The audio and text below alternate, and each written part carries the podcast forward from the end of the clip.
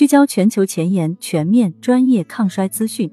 大家好，这里是时光派，今天为你带来被抢到断货的血氧仪可信度有多高？抗衰神器高压氧为组织供氧，竟能抢救新冠病人。欢迎大家点赞关注，可微信搜索“时光派”，添加助理 “time 派零六”。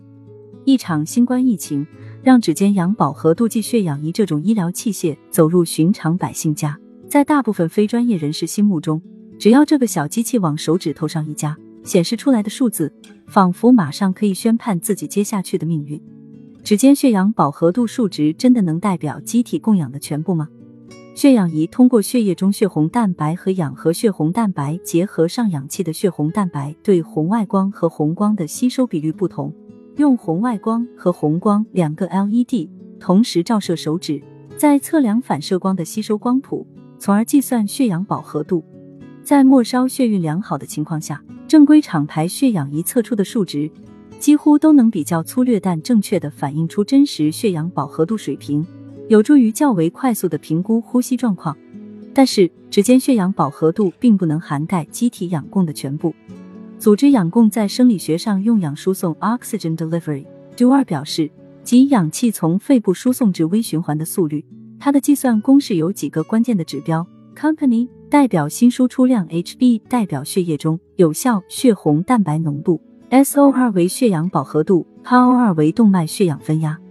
而两个常数，一点三九是指血红蛋白理论上最大携氧能力为一点三九毫升每 g，零点零三是指在三十七摄氏度的体温条件下，氧在全血中的溶解常数为零点零三毫升每 L 每 mmHg。通过这个简单公式，我们可以知道。组织的氧供被分为了两大部分：血红蛋白结合氧和溶解氧。要全面的评估这些指标，小小的血氧仪就很难做到了。临床上需要通过动脉穿刺抽取动脉血标本，进行血气分析测定，获得完整数据。我们做个简单比喻，就能很好理解血红蛋白结合氧与溶解氧之间的关系。把溶解氧想象成组织细胞需要的货物，血红蛋白是运载货物的卡车。卡车运货肯定需要装载及卸货，因此从肺将血液氧合到组织利用氧的过程中，氧经历了溶解氧结合氧溶解氧的变化。从高压氧舱最基本的氧供功能上讲，常压条件下，血液中溶解氧按动脉血氧分压一百毫米水银柱计算，仅三毫升每 L 占血氧的百分之二。相比之下，血红蛋白结合氧可达一百五十至两百毫升。高压氧治疗可使物理溶解氧可提升十至二十倍，而正常人一个循环氧耗约为五十毫升每 L。